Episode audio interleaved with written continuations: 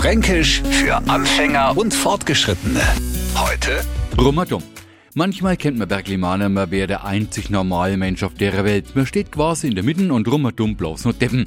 Beispiele dazu findet man jeden Tag an jeder Ecken. Da braucht man sich bloß einmal im Fernsehprogramm umschauen. Oder manchmal aber seine Kollegen in der Arbeit. Oder sie stellen ihr Auto öcher so ab, kommen zurück, von und hinten einparkt und sie sagen, ja, habe ich den bloß nur Vollpfosten rummerdumm.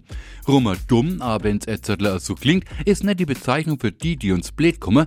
Rummerdumm hast nix anderes als rings herum. Fränkisch für Anfänger und Fortgeschrittene. Täglich neu auf Radio F und alle Folgen als Podcast auf radiof.de.